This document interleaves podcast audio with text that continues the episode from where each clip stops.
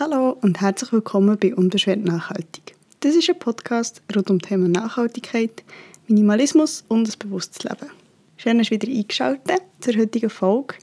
Ich möchte heute eigentlich über die Methode der Umweltbelastungspunkte reden. Und wenn du jetzt wieder möchtest ausschalten weil du denkst, dass das furchtbar ähm, technisch und trocken tönt und dich das eigentlich gar nicht interessiert, möchte ich dich bitten, ähm, noch schnell eine Sekunde zu warten. ähm, nicht, weil ich dich davon möchte überzeugen dass Umweltbelastungspunkte mega super und spannend sind, sondern weil ich das Thema ein auf eine andere Ebene möchte bringen heute. Und zwar möchte ich, dass du am Ende dieser Folge ein Verständnis und vielleicht auch ein Tool dafür hast, wie dass du die Umweltbelastung von deinen täglichen Handlungen und Konsumationen kannst einschätzen Und mir geht es eigentlich um das, und die Vergleichbarkeit ist eigentlich auch das Ziel oder die, der grosse Vorteil von dieser Methode, von den Umweltbelastungspunkten. Nur scheint mir irgendwie, als wüsste kaum jemand von diesem Konzept oder von dieser Methode. Und das finde ich mega schade.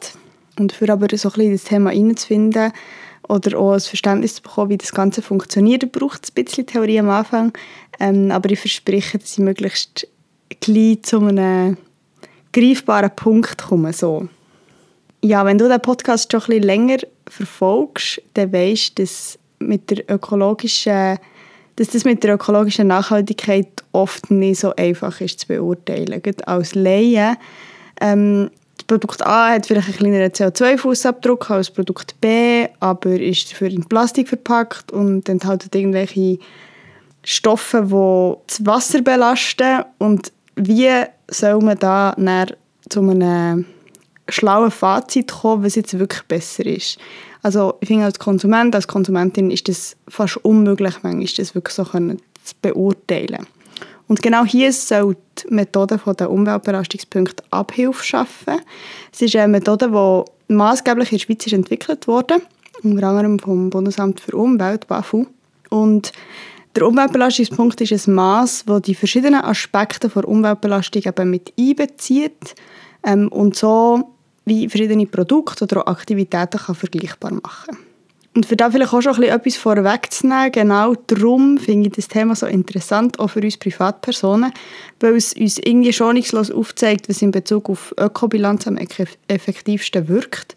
Also klar kannst du jetzt du beschließen, dass du keinen Kaffee mehr trinkst und klar hat das dann positive ökologische Auswirkungen. Wenn du aber immer noch dreimal im Jahr mit dem Flugzeug in die Ferien fliegst, hat es auch nicht so viel gebracht. Und die Vergleiche werden mit, dem, mit der Methode der Umweltbelastungspunkte eben möglich. Wie funktioniert die Methode? Also, sie beurteilt Ressourcen, also zum Beispiel Wasser, Energie, Landverbrauch etc. Nachher Emissionen, das sind zum Beispiel Treibhausgase, aber auch ähm, ozonabbauende Substanzen, krebserregende Stoffe, ähm, wasserschädigende Substanzen, Pestizide, Lärm, Plastik und Abfall. Also seien die jetzt zum Beispiel radioaktiv oder nicht radioaktiv. Und damit das Produkt oder eine Handlung kann beurteilt werden muss zuerst wie festgelegt werden, um was es geht. Also zum Beispiel, welches Produkt oder welche Handlung soll beurteilt werden oder untersucht werden. Nachher werden alle Stoff- und Energieflüsse, die von Herstellung bis zur Entsorgung mit dem Produkt in Verbindung stehen, werden erfasst. Also wenn wir, wenn wir jetzt zum Beispiel von einem Handy reden, dann geht es darum, aus welchem Material ist die Hülle, aus welchem Material sind die einzelnen Einzelteile, wo wird es produziert, wie häufig wird das Produkt umgeschippert, bis es am Schluss beim Konsument, beim, bei der Konsumentin ankommt wie ist es entsorgbar oder eben recycelbar. All das wird wie erfasst und aus dem heraus werden dann die Emissionen und benötigten Ressourcen bestimmt. Also eigentlich für jedes einzelne Bauteil oder ja, für, jede, für jeden einzelnen Energiefluss wird es bestimmt und sie werden gemäss ihren Auswirkungen auf die Umwelt und auf den Menschen bewertet. Also sowohl gesundheitliche Auswirkungen, also zum Beispiel Klima, auf das ganze Ökosystem. Und dazu ist es wichtig, die verschiedenen Emissionen und Ressourcen auch gegeneinander zu gewichten. Weil natürlich ja, nicht jedes, jeder Rohstoff oder jede Emission ist gleich klimaschädigend zum Beispiel.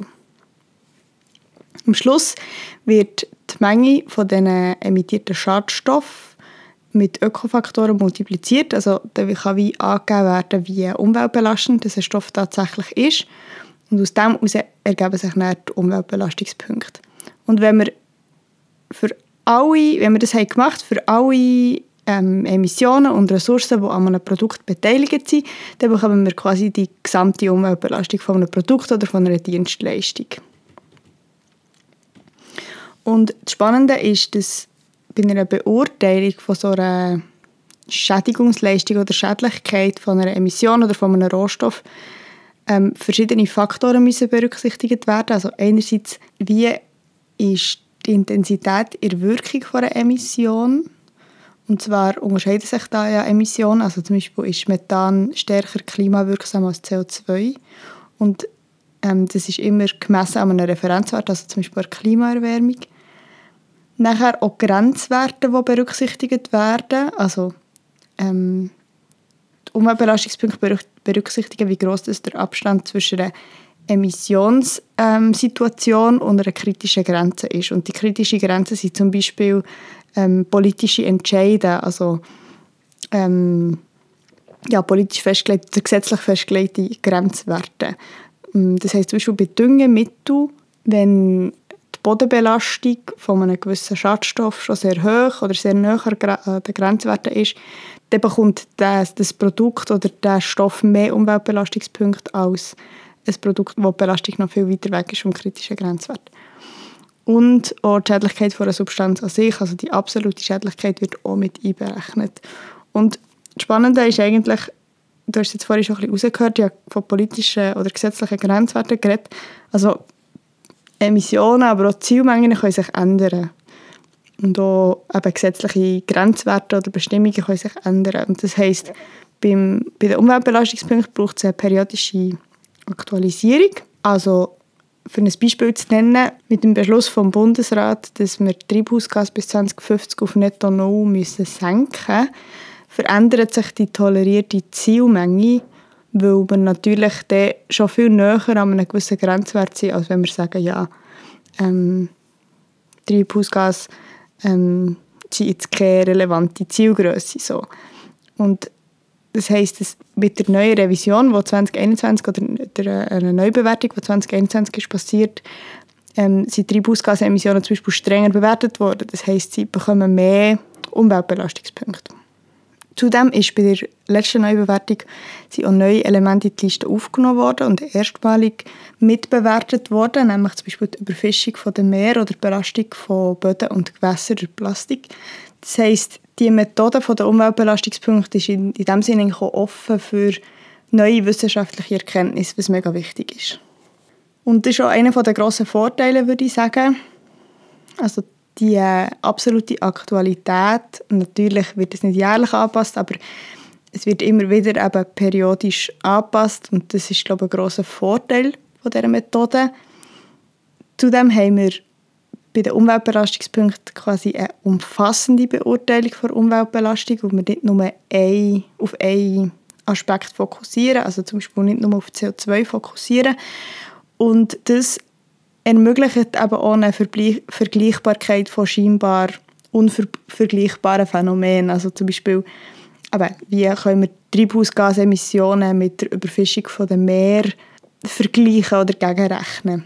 Und das wird durch die Umweltbelastungspunkte eben möglich. Es gibt natürlich auch Sachen, die man kritisieren an dieser Methode. Also Umweltbelastungspunkte sind kein Maß für Nachhaltigkeit in dem Sinn, sondern ist eigentlich eine Ökobilanz, eine Art Ökobilanz.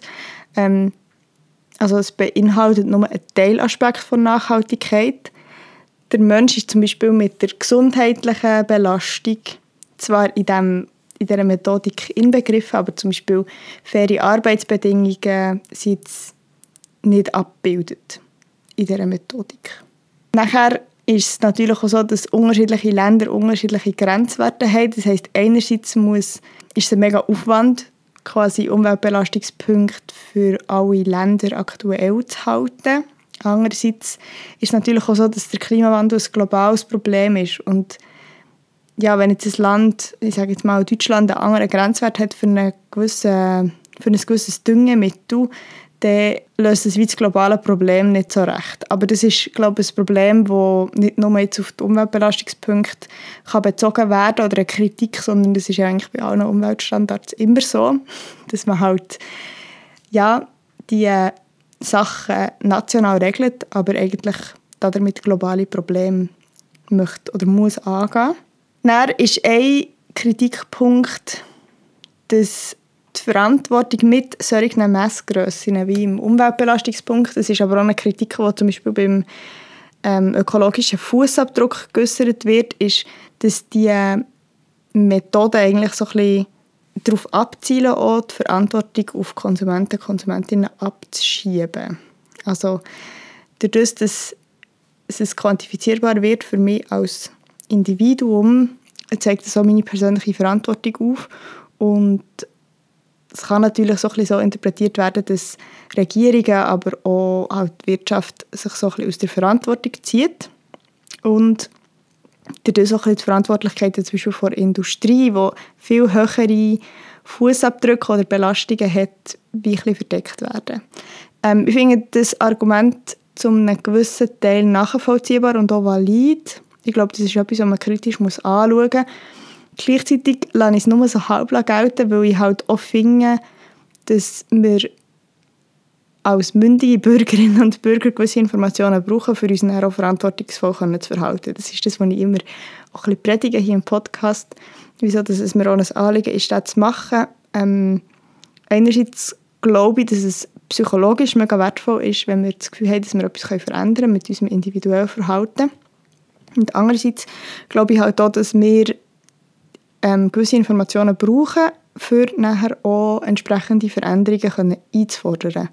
Also ja, zum Beispiel jetzt bei den Umweltbelastungspunkten eine Visualisierung gesehen, wie das zum Beispiel Tomaten aus der Schweiz, die im Treibhaus ähm, gross werden und früh im Jahr geerntet werden, wie massiv umweltschädlicher dass die zum Beispiel sind, als wenn Tomaten halt aus Spanien kommen, wo sie aber ja, halt unter wärmeren klimatischen Bedingungen früher reif werden als bei uns in der Schweiz. Und ich finde, wenn ich die Info habe und nur wenn ich die Info habe und auch wie ich einschätzen kann, wie groß der Unterschied wirklich ist und warum das es so ist, kann ich dann auch entsprechend einfordern. Und ja, genau. Das finde ich noch ein wichtiger Aspekt. Und vielleicht für dort noch anzuknüpfen, ich finde, es ist ein, ein Kritikpunkt und das ist auch ein das, was ich meine mit, ich möchte das Thema auf eine andere Ebene bringen.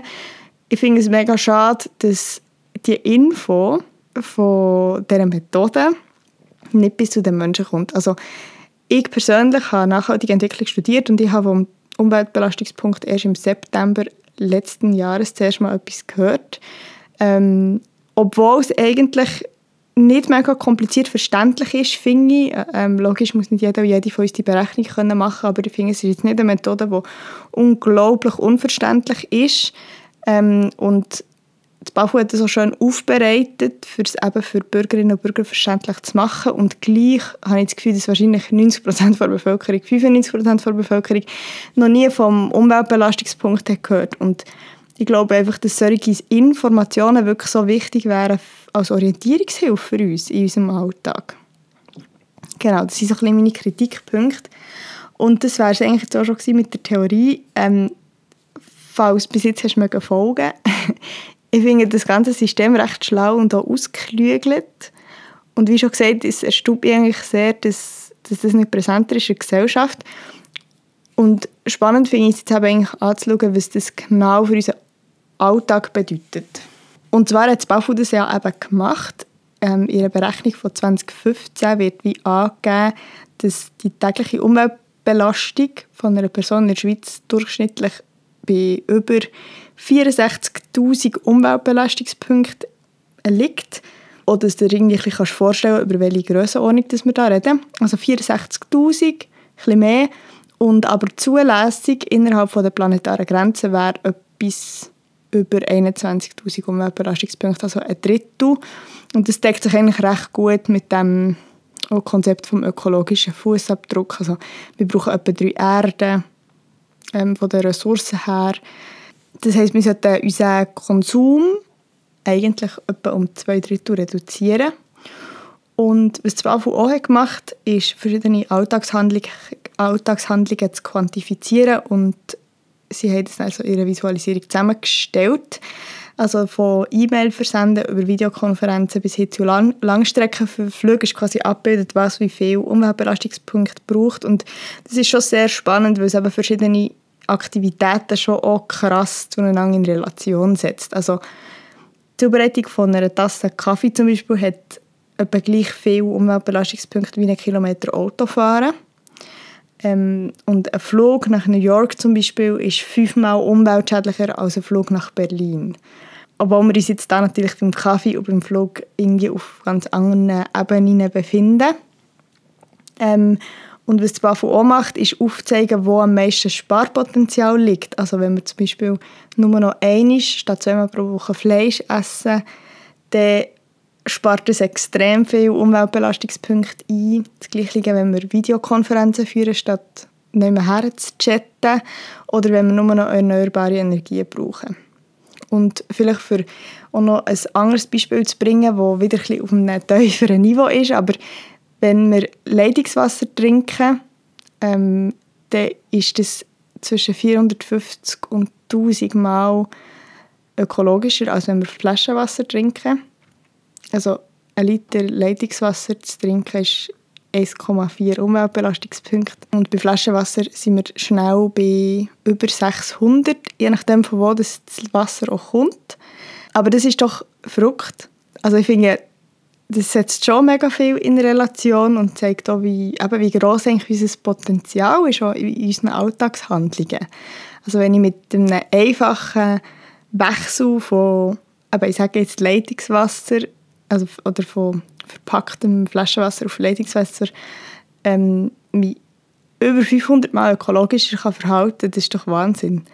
Ich habe die Visualisierung vom BAFU in der Folgenbeschreibung verlinkt. Das ist wirklich spannend. Das ist ein PDF, schau das mal an.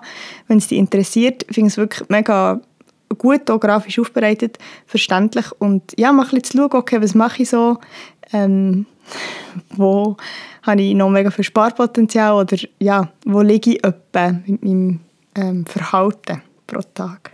Und falls du jetzt hast Pause gedrückt und schnell die Visualisierung hast angeschaut ähm, oder einfach gespannt hast zugelassen, dann ist es mich mega wunder zu wissen, wie es dir jetzt so geht mit dem. Ähm, für mich persönlich ist es manchmal schon so, dass ich mich als Konsumentin mega überfordert fühle.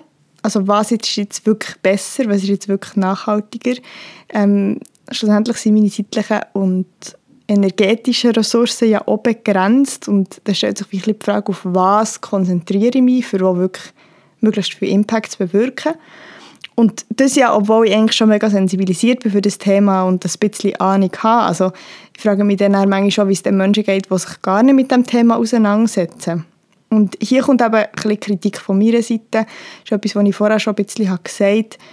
Ich finde, die Info wäre so wichtig für uns Konsumenten und Konsumentinnen. Und eben nicht nur für die Verantwortung auf uns abzuwälzen, wie wir das vielleicht eben kritisieren können, sondern einfach, damit wir unser Verhalten auch besser einschätzen können und damit wir informiert gute Entscheidungen treffen können, weil wir das möchten. Und vielleicht bin ich da jetzt ein bisschen harsch, aber irgendwie schafft es der Bund nicht, uns Bürger Bürgerinnen die Infos zugänglich zu machen. Und ich frage mich auch an was das liegt. Und einerseits regt mich das mega auf und andererseits weiss ich dann aber auch immer wieder, wieso dass ich diesen Podcast mache, weil es mir eben am Herzen liegt, dass du da außen dich einfach zugänglich kannst informieren wenn du das möchtest und nicht zuerst musst fünf Webseiten, drei Infobroschüren und irgendwie einen halben Nachhaltigkeitsbericht durchlesen.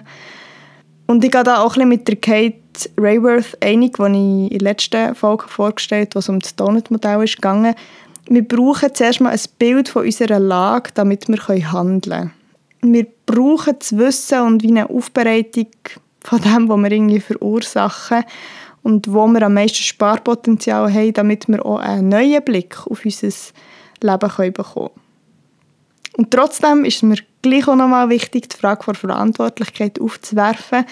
Nur weil wir in unserem Alltag Einfluss nehmen können, heisst das noch lange nicht, dass die ganze Verantwortung bei uns liegt. Nicht, dass du das jetzt falsch verstehst.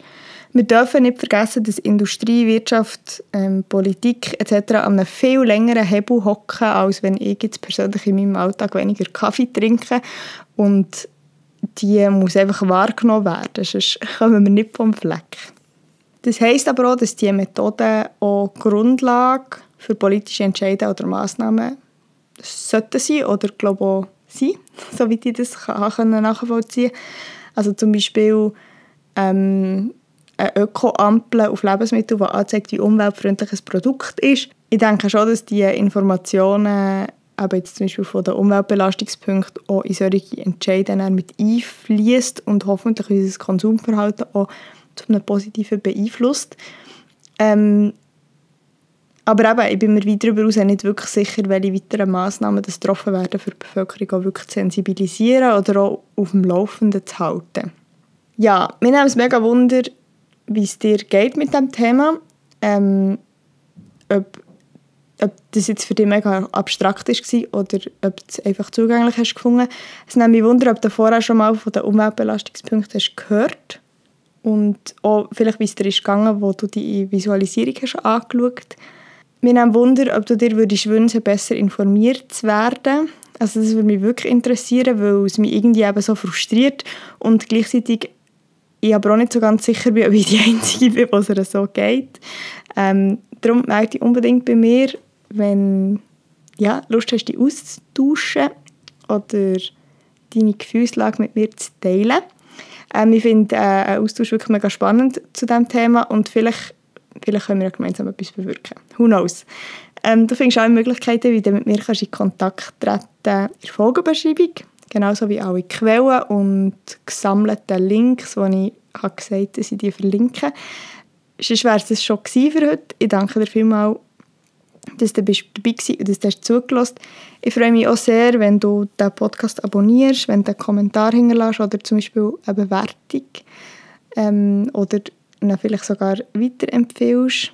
Und eine letzte Möglichkeit, die du hast, wäre auf Instagram vorbeizuschauen unter unbeschwert.nachhaltig ich immer auch aktuelle Posts noch zum Thema oder Gedanken oder ja, Insights ein bisschen. Genau. Merci vielmals, dass du dabei warst heute. Ich wünsche dir eine ganz gute Zeit und bis zum nächsten Mal.